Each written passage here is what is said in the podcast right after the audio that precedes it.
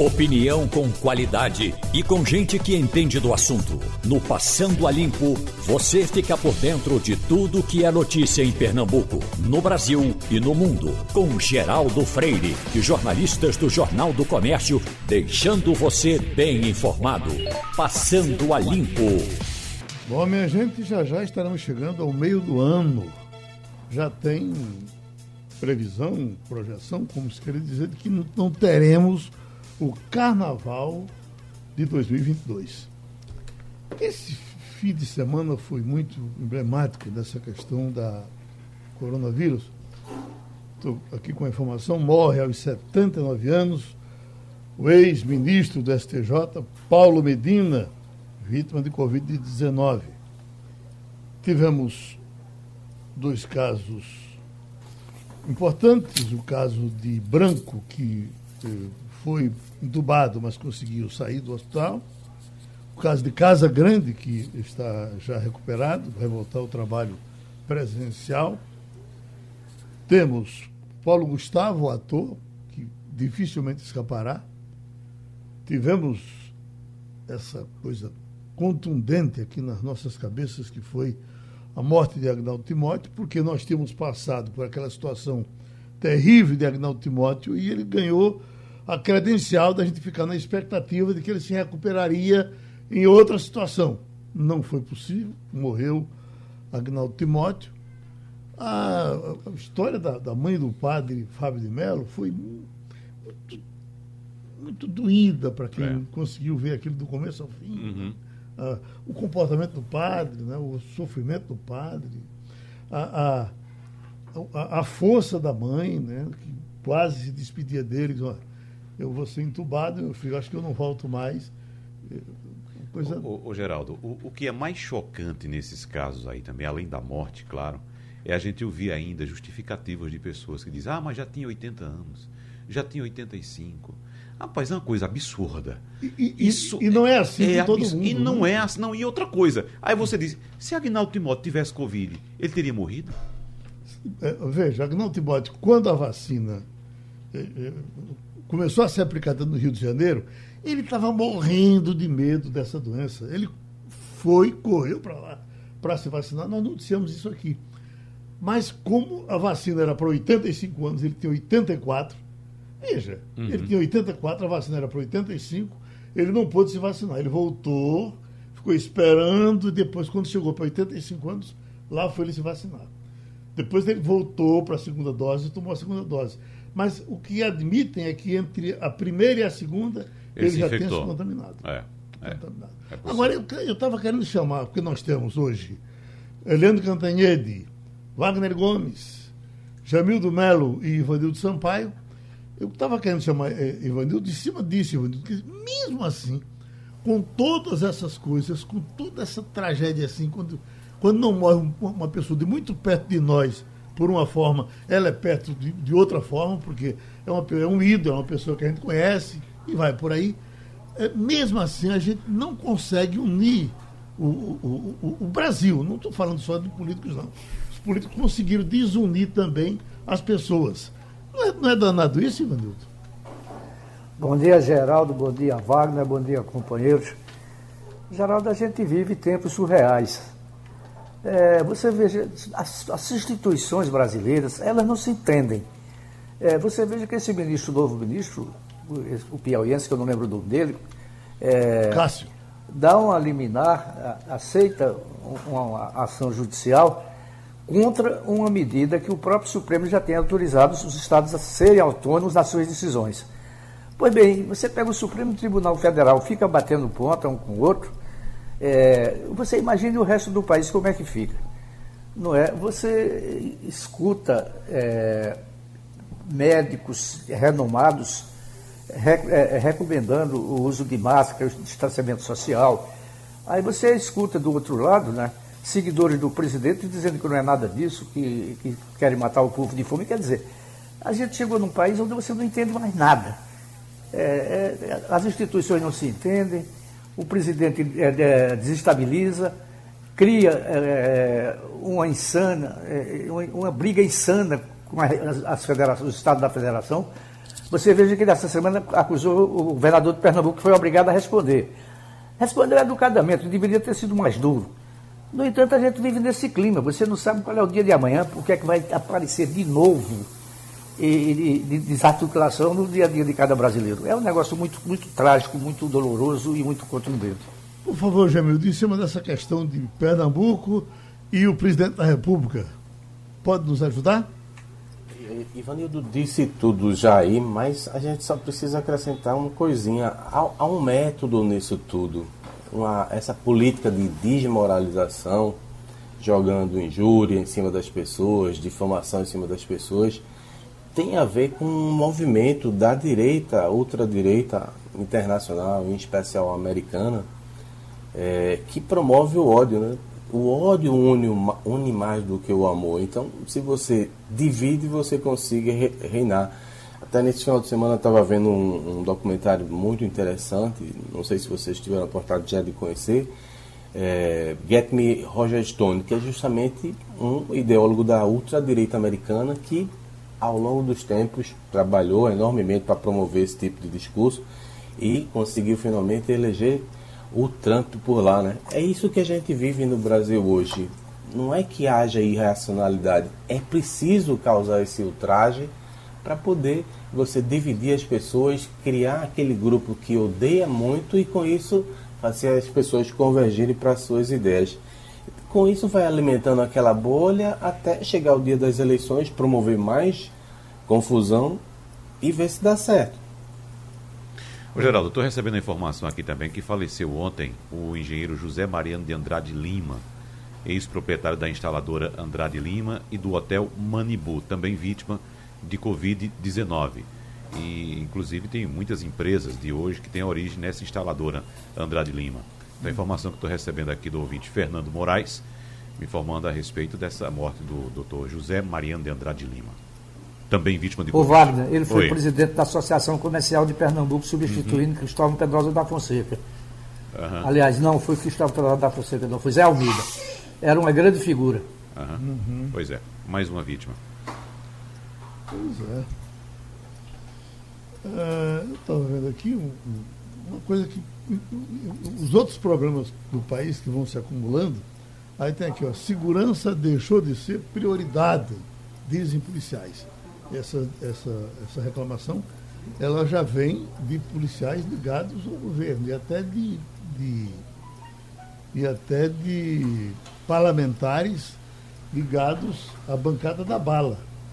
Que depois da saída de Sérgio Moro, e, não é preciso ser inteligente, informado para ter notado isso, o assunto segurança desapareceu a, a, as manchetes todas ficarem em cima de Covid, também tem isso. Né? É, é. E as coisas ficaram acontecendo por aí sem, sem se falar pouco, quase nada.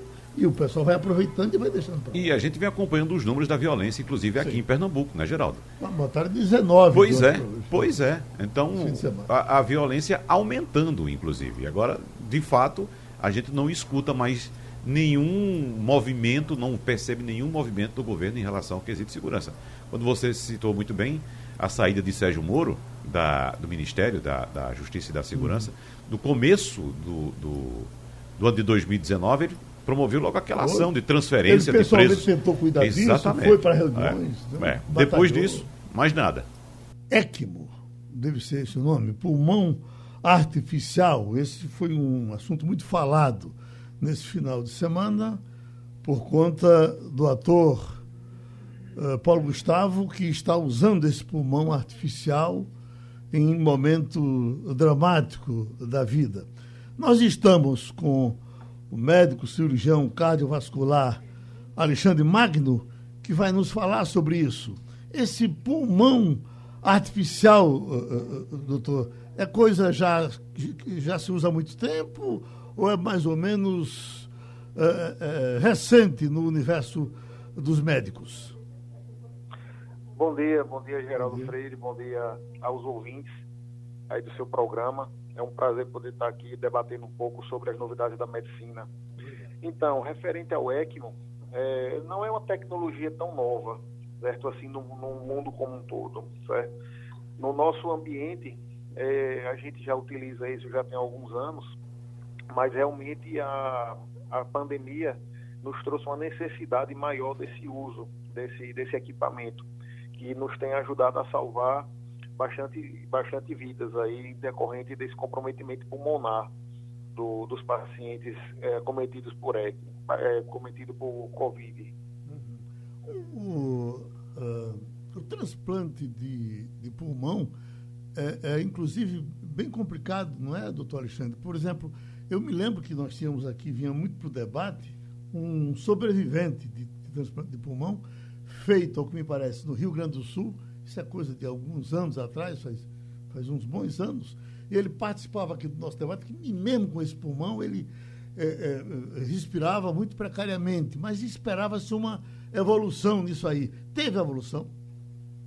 É, o transplante de pulmão, dos transplantes de órgãos, é aquele mais delicado, né, porque é um órgão com, com um potencial de rejeição alta e existe uma uma série de fatores potencialmente complicador no transplante de pulmão, desde uma rejeição é, de pequena monta até infecção de repetição. Os pacientes precisam ficar imunossuprimidos, né? então isso favorece também as infecções oportunistas. Mas é uma terapêutica dentro do contexto dos pacientes pneumopatas crônicos é bem, bem aceito, né? bem aceito para melhorar um pouco essa qualidade de vida. Né? Nesse contexto o, do, do Covid, o transplante não seria a melhor opção, tendo em vista do acometimento infeccioso né, do, do, dos pacientes. Tem pouquíssimos relatos no mundo, um ou dois casos, no qual os pacientes foram submetidos ao transplante pulmonar após o, o, o acometimento do, do Covid né, por uma, uma, um comprometimento maciço do, do, do pulmão.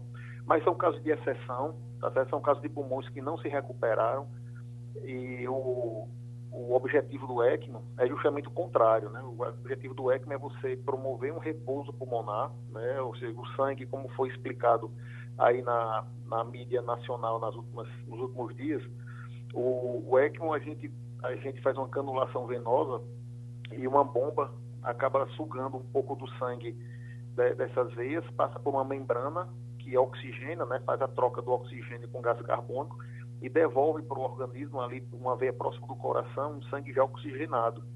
Né? Então, dessa maneira, a gente consegue deixar o pulmão em repouso, tá certo? funcionando só com seu basal, para que ele tenha condições, possibilidade de se recuperar sem comprometer os demais órgãos e organismos do, do, do, do corpo. Evandro Sampaio? Bom dia, doutor Alexandre. Esse tratamento é um tratamento de alta tecnologia.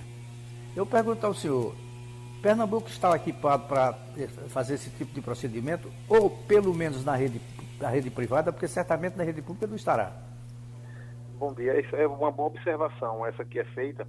Infelizmente, o ECMO não está disponível na rede pública de, de saúde, né? nem do nosso estado, nem do SUS, como, como, como programa nacional.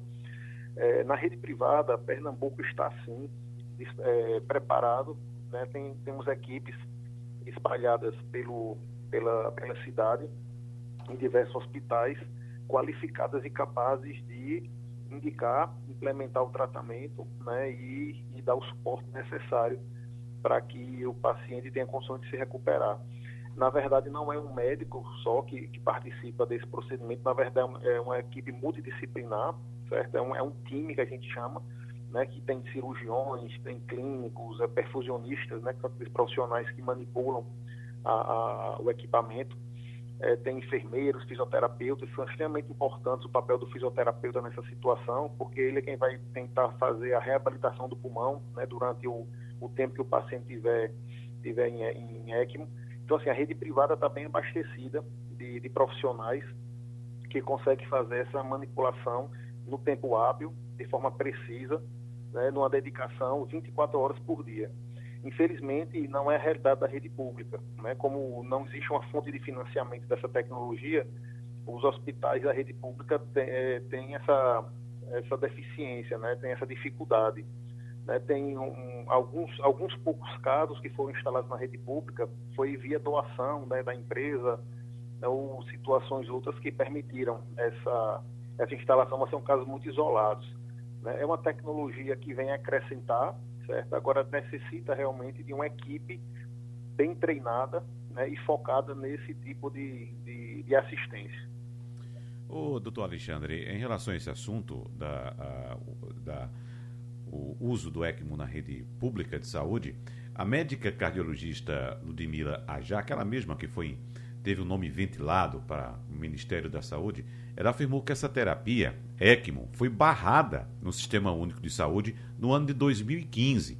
Ela eh, concedeu entrevista à, à CNN Brasil e disse que naquele ano, 2015, a Comissão Nacional de Incorporação de Tecnologias no SUS não autorizou o uso da ECMO no sistema público de saúde.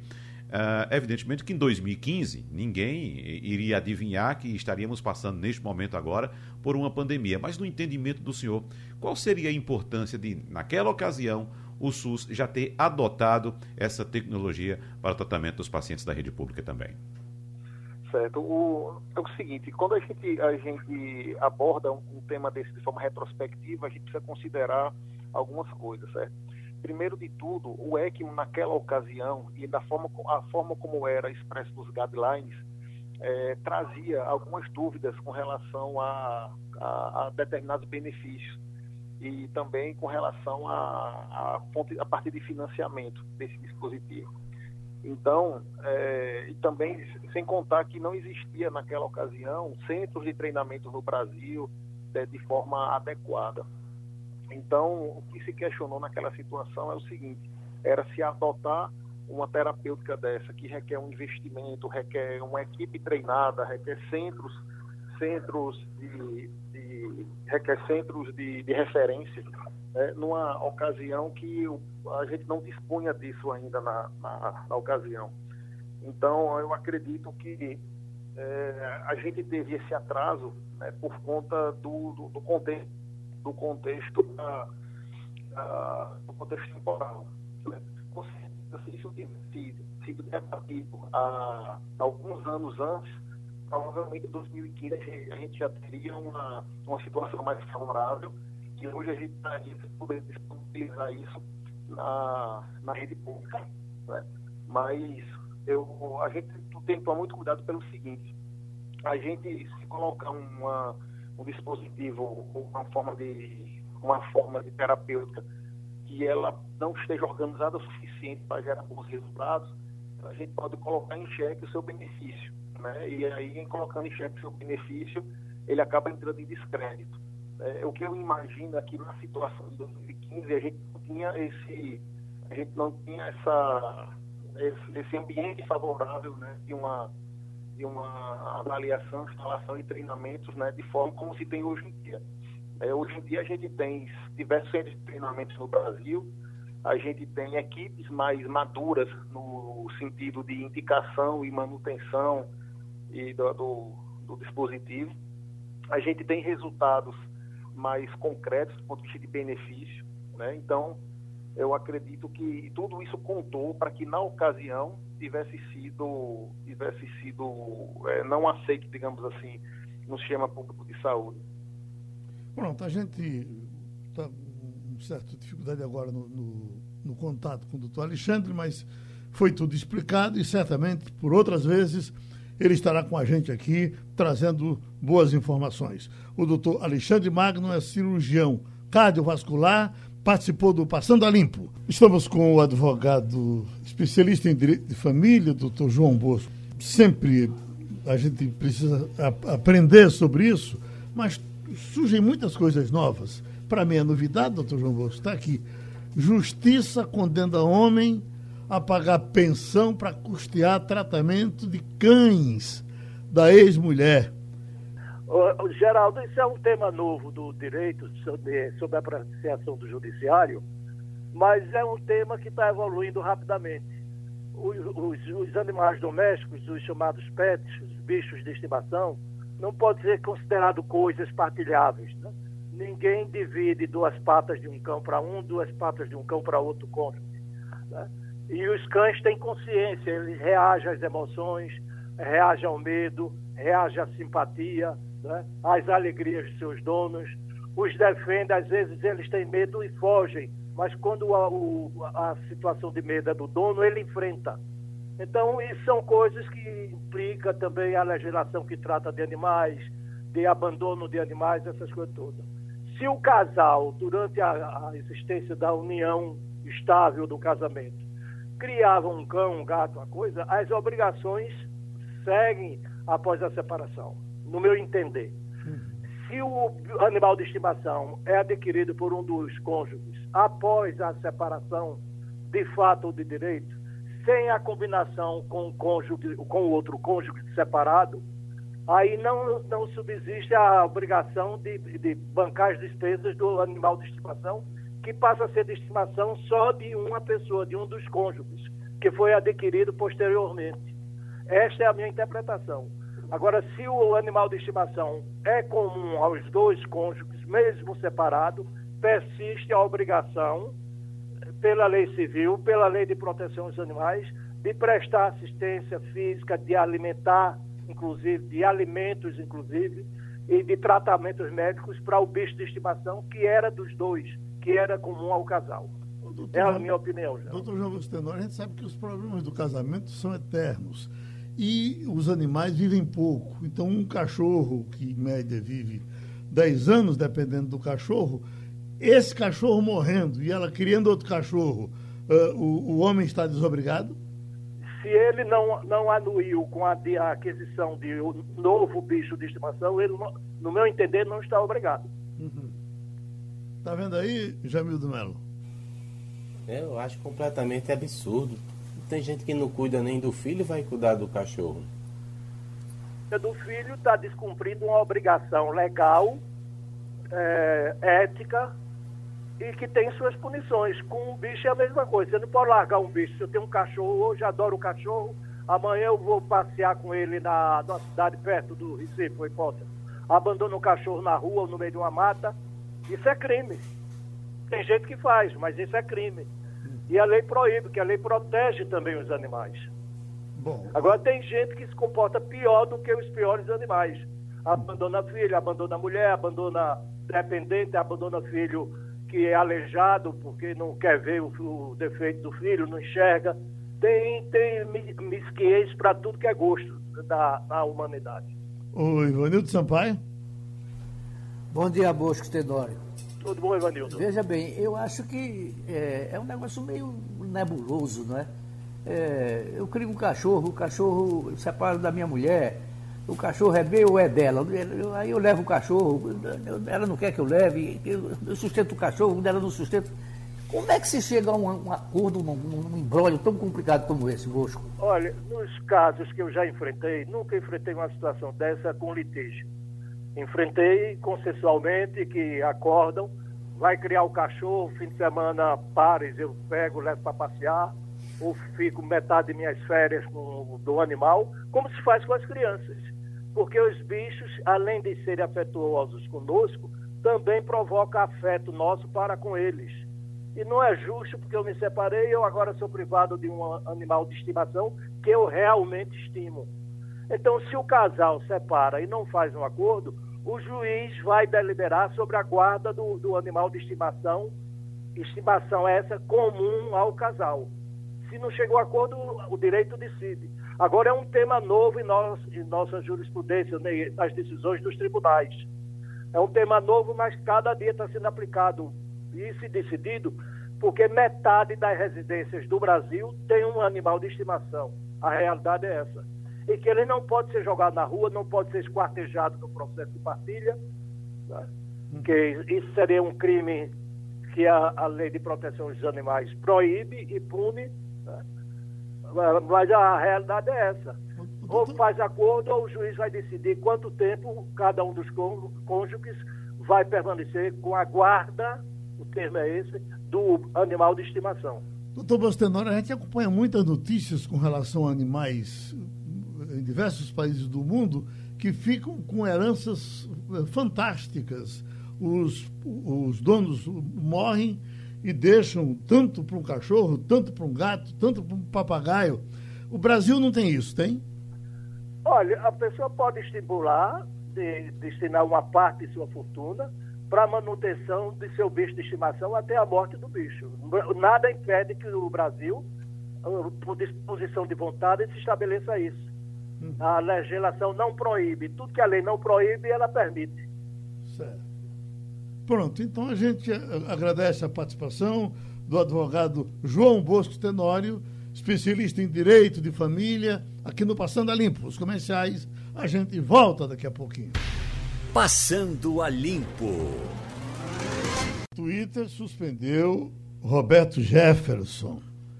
Ele vinha usando muito o Facebook e a gente certamente acompanhava, enfim, usando todas as mídias sociais de uma forma sem dúvida exagerada. Já se falou muito disso, até o doutor Zé Paulo Cavalcante, na outra entrevista aqui, falava. Ataques é, rasteiros demais para ministros do Supremo, que por menos que você goste dos ministros, pensar que um líder de partido, um presidente de partido, autoridade conhecida, com problemas inclusive com uh, uh, a justiça, já tendo sido preso e pagando pena, uh, ainda está com essa disposição de atacar e dessa vez ficava, ficava até uma coisa meio ridícula. Quem conseguiu ver o filme? Você viu, Wagner? Qual filme? De Roberto Jefferson, que no, Twitter ele botava era uma questão religiosa. Ele é a favor da, da, da, da abertura das completa igrejas. e restrita das igrejas de todas as formas. E, de, de alguma forma, ele insinuava que houvesse agressão contra a autoridade que não permitisse que a igreja funcionasse, porque aí seria o Satanás em ação. É o tal do vídeo, é, é um kit anti-satanás, né? Kit anti-satanás. É, é, ele disse é. nesse vídeo, eu não vi o vídeo não, Geraldo, tem somente a repercussão, ele disse no vídeo que os fiéis das igrejas precisam de uma balaclava tipo de touca que, é essa, que aperta os olhos, né? Uhum. E disse o seguinte, a hora que chegar o satanás para fechar a igreja, você não pode respirar o ar do satanás, para não adoecer. Uhum. O que ele disse no vídeo. Ponto. É? Oi, oi, Jamildo. Deixa eu dar só um pitaco rapidinho em relação a esse tema. Há muito tempo que o Roberto Jefferson se radicalizou, né? tem feito cada dia mais comentários uh, disparatados. Mas, como eu tinha dito antes, faz parte de um método. Você precisa ser ultrajante para poder chamar a atenção e aí criar essa conflagração. A respeito do uso das igrejas tem um livro muito bom de um jornalista e evangélico chamado Ricardo Alexandre. É, acabou de publicar, chama A Verdade os Libertará. Ele tem muita autoridade, porque sendo evangélico e praticando a religião desde sempre, ele conhece os intestinos da igreja, né? Então ele explica como as representações religiosas estão afundando as, as igrejas evangélicas com esse tipo de, de pregação, em vez de pregar o amor, pregar o ódio, tem mais amor ao dinheiro do que à verdade e por aí vai. É um livro muito, mas muito bom e traz muito ensinamento sobre esse momento, a exploração que a igreja se presta hoje em dia à, à política. E tem um detalhe muito, muito importante e perigoso também nesse vídeo, Geraldo. Estou vendo uma foto aqui também do vídeo, uma, uma reprodução do vídeo. É ele, ele está é, parecendo um, um... Rambo? Não, ele está com uma balaclava, de fato, fechando o rosto. Veja só, todo, tá com a camisa preta, a balaclava preta, que é uma touca que cobre a cabeça. A balaclava é uma touca que cobre a cabeça, deixa só os olhos do lado de fora. E ele está com uma mesa que tem sobre a mesa, tem é, alguns instrumentos aqui, como por exemplo, é, um, uma lata de, de spray uhum. de veneno, desse veneno de matar insetos.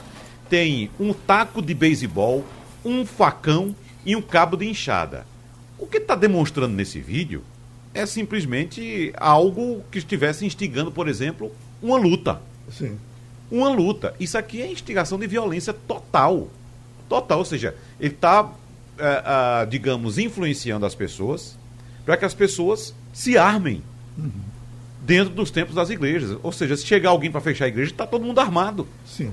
O, o Ivanildo Sampaio, a, a há muita restrição quando, quando a justiça intervém em coisas da mídia social, mas num tempo desses, onde você vale pelo mal que você pode fazer, pelo escândalo que você pode fazer, que é para conseguir uh, adesões, conseguir pinicadinhos, né, conseguir. Tem gente que ganha até dinheiro com isso. Essa, cada vez mais se faz necessário que essas coisas sejam vistas e condenadas. Ou você não acha assim? Eu concordo, Geraldo. Agora, o que acontece no Brasil é que se vulgarizou a função do Supremo Tribunal Federal. Tudo no mundo que acontece nesse país se recorre ao Supremo. Isso não acontece em nenhum país do mundo. É? O Supremo é a última instância, ela não, não, não, vai fazer legislação do dia a dia, não vai tomar parte da vida, da vida no dia a dia do país. Agora, com relação a Roberto Jefferson, a gente conhece bem a figura desse rapaz, né? Ele começou, o primeiro mensalão denunciado no, país, é, tinha por trás Roberto Jefferson. É, se você abrir o Código Penal brasileiro e em qualquer parte botar o dedo lá, ele se guarda num daqueles artigos. Então, é, é, é um cara radical, é, não, é, não sei porque ainda tem tanto apoio, ainda manda no partido, ainda é ele quem, quem dita as regras do partido dele, mas é uma pessoa extremamente perigosa, não é? Que não merece a contemplação da sociedade brasileira. Eu acho que Gilberto Jefferson deveria ser banido por toda a vida da história política nacional. E o danado deve ser presidente de um partido histórico como o PTB, né? um partido de nome, não é uma partido coisa que ela é com história, você tem razão. Uhum. Mas, Geraldo, Oi. o Partido Republicano tinha uma história nos Estados Unidos e foi tomado de assalto por gente radical. Por que seria diferente? É bom, não sei. Acho, a gente sempre espera que os que, os que têm tradição, têm nome a zelar, tenha pelo menos um, um, um, Porque, na verdade, ele não é só no partido, tem mais gente com ele. Então deve ter um bocado de gente que pensa igual a ele, eh, eh, deturpando o PTB. Que acredita nele. Uhum. Né? É. Agora, Geraldo, em relação a essa decisão do ministro Cássio Nunes né, de liberar os cultos, você viu que algumas igrejas ficaram simplesmente lotadas no domingo, né? inclusive desrespeitando o limite máximo de, de permissão de pessoas.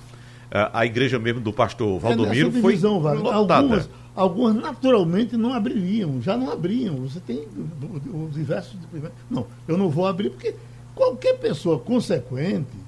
Teve, teve um, inclusive, que era o seguinte, que a, a, aglomerou o pessoal dentro da igreja e o pastor ficou fazendo o culto, o culto de casa. De casa. Só ele se protegeu. E, exatamente. Então ele disse: vocês podem morrer. Fique à vontade para morrer aí, né? Uhum. É, vai, contanto que mantenha né, o, o, os interesses da igreja, daquela organização religiosa. Agora, em relação a essa decisão, Geraldo, é estranho, muito estranho mesmo, porque o ministro Cássio me parece que cometeu um, um erro jurídico é, gigantesco, porque passou por cima de uma decisão colegiada e certamente é uma questão de horas. O Supremo Tribunal Federal vai derrubar essa decisão. E eu acredito que Gilmar Mendes vem com chumbo grosso para cima de Cássio, Cássio Nunes aí. Viu? Bom, eh, eh, já estamos com a Eliane Cantanhede e, a, a, a, manchete mais interessante que eu encontrei ontem e separei aqui justamente para abrir essa conversa com você, diz assim: Que país é este? Que STF é este? Que justiça é essa? Por gentileza. Oi, bom dia, Geraldo, colegas, ouvintes. Bem, é, não sei se a gente vai dizer que é o STF, né? Porque foi uma medida tomada monocraticamente pelo Cássio Nunes, que é o único ministro bolsonarista, o único que foi indicado pelo presidente Jair Bolsonaro. E a gente vê para que ele foi nomeado, né? Ele foi nomeado para seguir a máxima do general da ativa Eduardo Pazuello um manda, outro obedece. Porque, evidentemente, o Cássio Nunes estava fazendo ali uma gracinha, cumprindo ordens ou fazendo um agrado ao presidente da República, que não leva a pandemia a sério, nunca levou em nenhum segundo e, ao mesmo tempo, é, tem ali entre os seus, seus seguidores, seus séquitos, tem os, uh, os evangélicos. Né? Os evangélicos são uma, um item forte ali no, na sustentação popular do presidente Bolsonaro. Então, na verdade, o Cássio Nunes estava cumprindo ou uma ordem ou cumprindo o que ele acha que agradaria mais o presidente agora. É, eu resumiria isso tudo, sabe, Geraldo, colegas, ouvintes, resumiria numa coisa: é mandar o gado para o matadouro, porque no pior momento da pandemia, você promover aglomeração dentro das igrejas é, não, é, não é isso que Deus quer, não é isso que Jesus Cristo quer, não é isso o que as pessoas do bem querem para os cidadãos e cidadãs. E as igrejas que mais brigam por isso, tipo é, Santiago e tantos outros, a gente sabe a razão disso, não é, Eliane? Ah, sim, a gente sabe, porque é, não vou nomear, mas a gente sabe que essas igrejas novas, a gente pega a lista dos mais ricos, as grandes fortunas do Brasil, e você vai ver que entre as grandes fortunas do Brasil estão cinco desses donos de igrejas. E esses cinco donos de igrejas, é, um foi dissidência do outro, foi dissidência do outro, foi dissidência do outro, porque é tanto dinheiro que dá, em vez de fazer uma, para que só uma? Vamos fazer cinco. E com as igrejas fechadas, é, deixa de jorrar dinheiro. É, eu acho isso de uma gravidade, de uma irresponsabilidade, mas eu volto lá. Isso não é uma coisa do STF, do Supremo, porque hoje a gente deve ter ou a coisa vai para o plenário, o próprio Nunes Marques pede para ir para o plenário, ou o uh, relator Gilmar Mendes, que é relator de um outro caso que é conexo com esse, vai derrubar a decisão do Nunes Marques, e aí, como fica um contra o outro, a, a resolver essa, essa dissidência vai para o plenário. E o plenário não vai aprovar uma barbaridade dessas, porque não é, não é nada, entendeu? É tratar de vida ou morte. O Nunes Marques optou pela morte, né? Uhum. Já teve até um ponto de vista do, do ministro Marco Aurélio, que foi aquele que soltou o bandidão naquele dia. É, é, parece que cada um ministro fica querendo o direito de cometer um grande erro. Depois dá um rolo danado, a gente vai esquecendo e a vida vai continuando. O Senado é que ficou de cuidar disso, né? Mas parece que também não é fácil de cuidar. Mas vamos com uh, Jamildo Melo. Bom dia, Eliane. Belo Horizonte, a cidade já recorreu, então em breve esse assunto vai para o, o, o, pleno, não vai ficar na mão do ministro, embora ele gosta, gostaria de, de, de, manter um pouco mais manter-se um pouco mais em evidência. Olha, a gente sabe que o dízimo é tudo, mas tem um componente que a gente tem que analisar aí, que é o Augusto Aras e o André Mendonça, os dois candidatos à vaga de ministro, ambos entraram com ações recentes para tentar essa liberação, passando por cima da ideia de que os governos e os prefeitos têm autonomia é, em, é, em, relação ao governo federal também, chama, acho que é autonomia competitiva, para poder tomar essas decisões no momento que a gente tem o, o pior a pior fase da pandemia. Então, não é exatamente irracionalidade, concorda? Olha, é, na verdade é isso que, o, que se espera do Gilmar Mendes. Como o Gilmar Mendes tem aí a questão da autonomia de estados e municípios, quer dizer, você tem governo federal, estados e municípios, eles são copartícipes nessa decisão. Né? O, uma canetada monocrática de um ministro do Supremo não pode derrubar né, essa autonomia dos entes federados. Então, é, eu acho que é com base nisso que o Gilmar Mendes vai decidir contra a decisão do Nunes Marques. Agora, de qualquer jeito, é, eu acho essa decisão imoral e você entra aí numa outra questão, Jamildo, que é o seguinte: o Nunes Marques faz isso para agradar, né, seu mestre, tudo que seu mestre mandar, né? E vem aí, em 5 de julho, o Marco Aurélio Melo. Ele se aposenta compulsoriamente, porque completa 75 anos logo depois, ele antecipou para 5 de julho a saída dele, e o Bolsonaro vai fazer o segundo ministro bolsonarista. E ele vai procurar alguém como Nuzim Marques, que vai fazer tudo o que ele quiser. Vai botar assim, um, um pazuelo lá no Supremo, entendeu? Um manda, outro obedece e todos eles imaginam o clima em Brasília. Augusto Aras se estapeando por um lado, o André Mendonça que acaba de ir para voltar para a AGU, acho que esse perdeu a chance, mas também não desistiu. É, tem o amigo do presidente que é da, das polícias aqui em Brasília, ou seja, os candidatos estão se estapeando, estão se estapeando para fazer o que o Bolsonaro tentou fazer na Polícia Federal, né? É, quando o, o Moro saiu, o ministro Sérgio Moro pediu demissão porque o Bolsonaro queria ingerência política na Polícia Federal. Agora, ele demitiu, Bolsonaro demitiu o ministro da Defesa, o general Fernando Azevedo Silva, porque queria ter ingerência direta sobre o Exército, queria demitir o general Edson Pujol, comandante. Né? Acabou o Bolsonaro demitindo os dois porque ele quer ter ingerência na Polícia Federal, no Exército e no Supremo Tribunal Federal. Então, a gente tem que ficar de olho qual é o nome que vai se juntar ao, ao Cássio Nunes Marques, porque o equilíbrio no Supremo está mudando. Olha, a gente acompanha as coisas que acontecem aqui pelo Brasil, num telão aqui pelo estúdio, e há pouco eu estava vendo uma imagem de São Paulo com eh, Dória eh, eh, por trás de um pacotão, de uma caixa de vacina, o Butantan entrega mais um pacote de vacina. Eu sou doido para deixar de ver isso, quer dizer, que o governador vá cuidar das coisas dele, que a vacina ande naturalmente.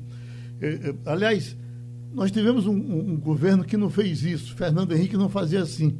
Inaugurações até de, até de coisas importantes, tipo aqui foi o aeroporto dos, dos Guararapes, ele nem veio. A, a, a, coisa foi feita, a obra foi entregue e a coisa seguiu. Até ele pagou caro por isso, né? O brasileiro precisa se acostumar com, com governantes que governam, as coisas acontecem. O ministro resolve, o secretário resolve. E o governador e o presidente vão, vão tomar conta de coisas que tem que se resolver mais na frente. Concorda? É, sabe o que acontece, Geraldo? O que acontece é que o João Dória ele vai a qualquer coisa que tenha a ver com o Coronavac, porque ele faz um contraponto ao Bolsonaro. Né? O Bolsonaro não negociou nenhuma vacina, nem com Pfizer, nem com Moderna, nem com Janssen, nem com Sputnik, nem com coisa nenhuma, e se pendurou numa só, que é a Oxford AstraZeneca, que tem o acordo com a Fiocruz, e que você vê que vai pingando, pingando gota a gota. A gente, o Brasil, deve ao Corona, à Coronavac, à China, ao Butantan e ao Dória essa negociação bem sucedida de trazer a Coronavac, porque se não fosse essa junção de todos eles, o Brasil não estava nem vacinando, né? É, então, acho que o, o, o Dória, ele faz esse contraponto e ele não quer perder aí a chance de tirar uma casquinha numa vitória, porque a vitória da Coronavac realmente é indubitável. Tanto que o Bolsonaro agora, os filhos ficam botando nas redes sociais, né? Nossa grande arma é a vacina, a vacina é a nossa grande arma, etc. E o Bolsonaro está dando um jeito marqueteiro de passar, é, de virar o jogo e dizer que ele garantiu vacina. Quando a história mostra, né, está aí claramente que ele não cuidou das vacinas. Né? E por falar em vacina, Eliane Cantanheda, o Estadão ouviu especialistas a respeito de vacinação no Brasil e eles não estão nada otimistas com o que está acontecendo no Brasil, né? Eles acreditam que o grupo prioritário, ou os grupos prioritários, ou seja, cerca de 72, 77 milhões de pessoas, não estará ou não estarão imunizados antes de setembro deste ano, Eliane. Isso estamos falando de grupos prioritários. E a gente sabe, por exemplo, aqui em Pernambuco nós temos movimentos culturais importantes, mas que estão muito, muito importantes também do ponto de vista econômico, como por exemplo o São João, que não teremos esse ano pela segunda vez, e já se fala que não teremos carnaval também em 2022. Esses especialistas apontam ainda que é, uma previsão otimista para chegarmos em setembro com esses grupos prioritários vacinados uh, passaria por uma vacinação de um milhão de pessoas por dia. E só tivemos uma ocasião, desde que, que começou a vacinação aqui no Brasil, que foi na última quinta-feira, que chegamos a esse número, uh, uh, Eliane Cantanhede. Então, seguimos com nossa vacinação, infelizmente, a conta, a contra gotas. A conta gotas. Você sabe de uma coisa? Eu achei muito estranho o presidente Bolsonaro ter demitido o ministro da Defesa e o comandante do Exército semana passada e ontem já está aí anunciando que vai botar o Exército para vacinar, vai botar o Exército no esforço da vacinação. Achei muito esquisito, sabe porque o Brasil é reconhecido no mundo inteiro pelas campanhas bem-sucedidas de vacinação. O Brasil sabe vacinar, né? Está acostumado a vacinações em massa poderosas. O problema do Brasil não é ter quem vacine. O problema é ter a vacina. Então, o presidente Bolsonaro, em vez de estar pensando em botar o exército, o presidente Bolsonaro devia estar fazendo meia-culpa por não ter negociado meses atrás, oito meses atrás, sete meses atrás, com os grandes laboratórios produtores. Ficou apenas num e bombardeando a Coronavac. O tempo inteiro ele bombardeou. Ele chegou a dizer que a Coronavac matava e mutilava as pessoas. Isso é de uma gravidade, entendeu? É, indesculpável. E agora ele para dizer, para fazer esse marketing de que ele está salvando a vacinação, o que é uma mentira, todo mundo está vendo, ele vai e diz que vai botar o exército para vacinar. É tudo uma jogada de marketing. Agora, uh, você teve, quando você vê as curvas, né, quando a gente conversa com Natália Pasternak, com é, a Margarete Dalcomo, com todos os grandes epidemiologistas, microbiologistas, todos eles mostram que a curva de infectados dispara, a curva de mortos, portanto, dispara e as previsões de doses de vacina caem. Quanto mais aumenta o número de mortos, mais cai a previsão. Em março, por exemplo, o Pazuello, general da ativa Eduardo Pazuello, ele é, anunciou à sociedade brasileira, à população brasileira, que seriam 46 milhões de doses. Chegou a 20 milhões ou um pouco mais que isso. Abril é a mesma coisa. Eles põem aí uma previsão de vacina que não é autorizada pela Anvisa, vacina que a Índia não está liberando, é, sabe? É, vacina que o Brasil não tem condição de comprar e a gente não tem vacina para todo mundo. Essa matéria do Estudão eu achei muito importante porque mostra que no ritmo, é, sem, sem ser previsão marqueteira, mas dentro, sem ser terraplanista, na realidade, a gente só vai conseguir é, vacinar o grupo prioritário em setembro. E agora você tem a Universidade de Washington mostrando que se não tiver aceleração de vacina no Brasil, a gente vai chegar a 563 mil mortos em junho. A situação é desesperadora. Usando vacina, estão usando. Uh, e sempre ficam procurando onde, tá, onde acontece uma coisa ruim para eh, eh, tentar projetar alguma coisa em cima da, de, contra a vacina. Teve um certo retrocesso agora no Chile, eu não tenho ainda informação do que realmente está acontecendo no Chile, mas tenho a informação de que o Chile vacinou bem e mesmo assim está tendo um problema.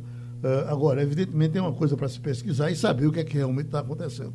O que a gente sabe é que, aliás, São Paulo, inclusive, tem um exemplo de agora, de, de, desses municípios que fizeram não só o afastamento social, como a vacinação e com resultado absurdamente positivo. É, o exemplo no Brasil hoje vem de Araraquara, Araraquara. no interior de São Paulo, que foi, a, a, a foi o único lockdown efetivo no Brasil, até desde o início da pandemia. Uhum. O Ivanildo Sampaio. Bom dia, Eliane. É, o que é que suas fontes militares dizem aí em Brasília sobre o clima dos quartéis? A crise acabou, a tendência é se deixar como está, não levar nada adiante, enfim. O que é que lhe dizem seus amigos fardados? Olha, a primeira coisa é que houve uma espécie de comemoração para mostrar o seguinte, aquilo que eu sempre digo aqui na nossa Rádio Jornal. Não se fala em os militares como se fosse um monobloco. Você não pode assim, os jornalistas brasileiros todos são isso ou aquilo. Os militares são todos bolsonaristas a crise da semana passada, que é a maior crise militar que eu me lembro desde 1977 com o Geisel, né? É, é uma crise grave. O presidente da República demitiu o ministro da Defesa e os três comandantes, Exército, Marinha e Aeronáutica. Então, o que que isso mostra? Que assim como o Moro teve o limite dele, olha, meu limite é ingerência política na Polícia Federal, não o general Fernando, ministro da Defesa, também tinha um limite dele. Olha, ingerência direta no Exército, demitiu Pujol por questões políticas, não, eu não vou fazer isso.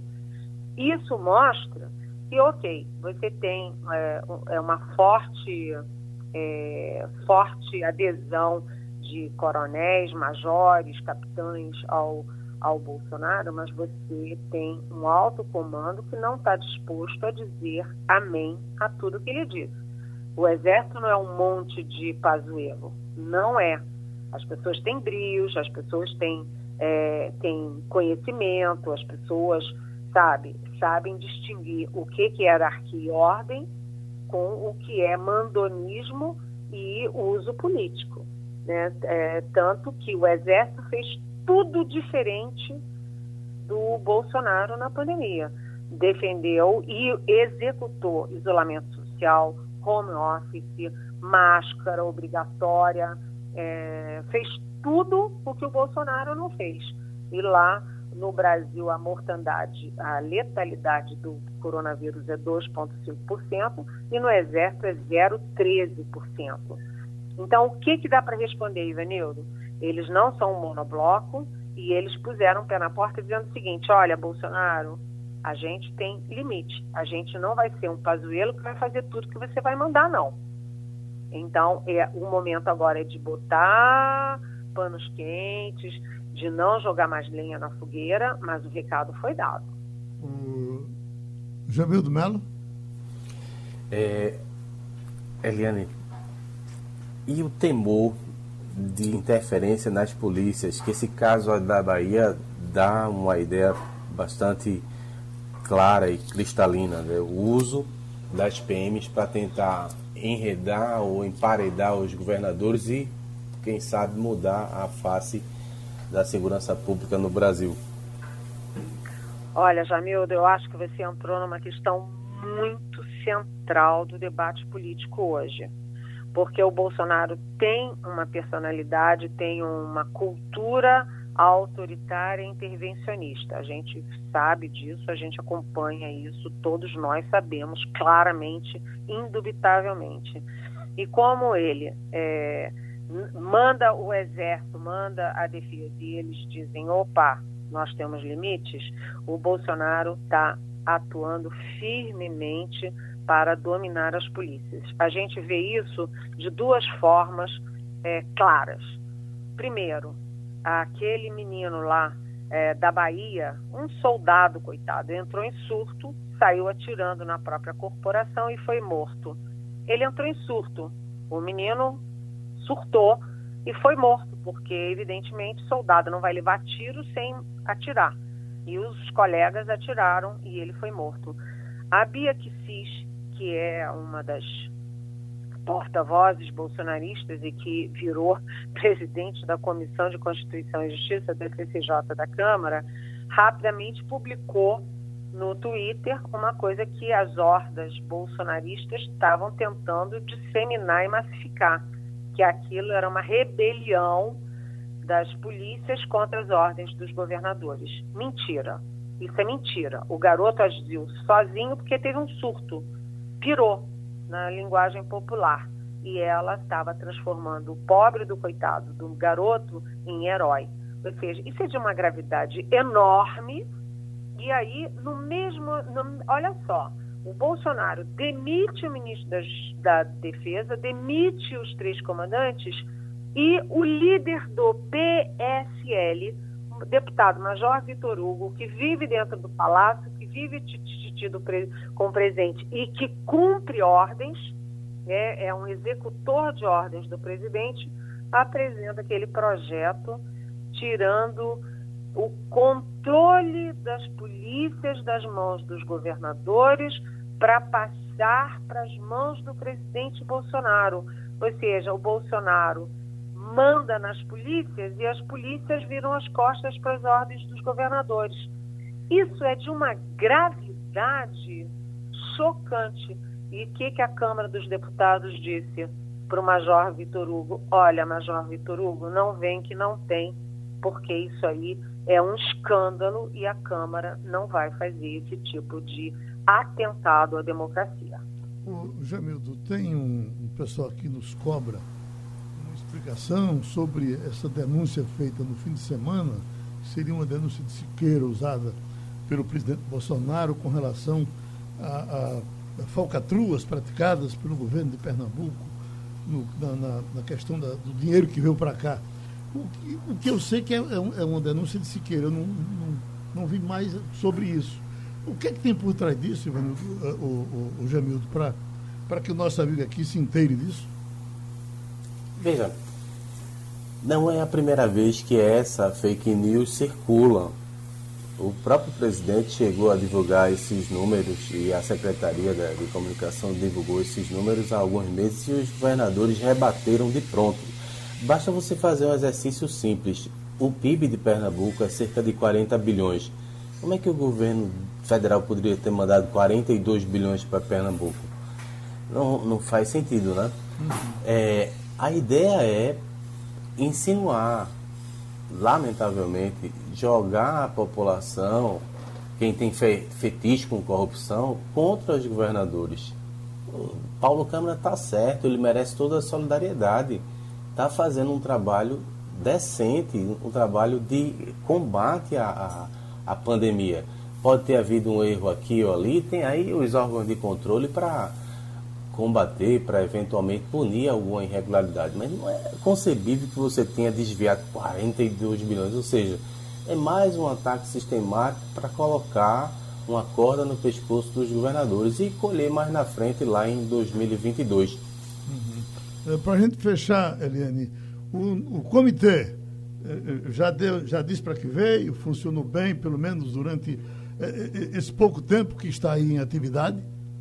Olha, eu queria é, entrar nessa questão uh, do Jamildo, porque realmente isso é outra coisa grave. Uhum. O presidente Jair Bolsonaro, ele, como o filho dele comprou aquela mansão de 6 milhões, como eles têm essas relações aí com o miliciano, com o Queiroz, com Rachadinha, ele tenta jogar a, a, jogar a turba dele, a seita dele de internet contra os governadores. Imagina você, os governadores desesperados, com as pessoas morrendo. São Paulo já está usando Kombi escolar para transportar corpos. Eu estou falando de São Paulo. Né? Não tem mais lugar, tem cemitério que fechou as portas porque não tem mais lugar para enterrar gente. Os governadores desesperados, prefeitos morrendo de Covid. O presidente Bolsonaro não ajuda e atrapalha, jogando a população contra eles. É isso, é, sabe, é inacreditável, é pavoroso, né? Agora, no caso do comitê, Geraldo, o comitê, todo a minha vida inteira eu vi isso. Governos aquados tomam duas medidas. O Jamildo sabe disso, o Vanildo sabe disso, Wagner, você.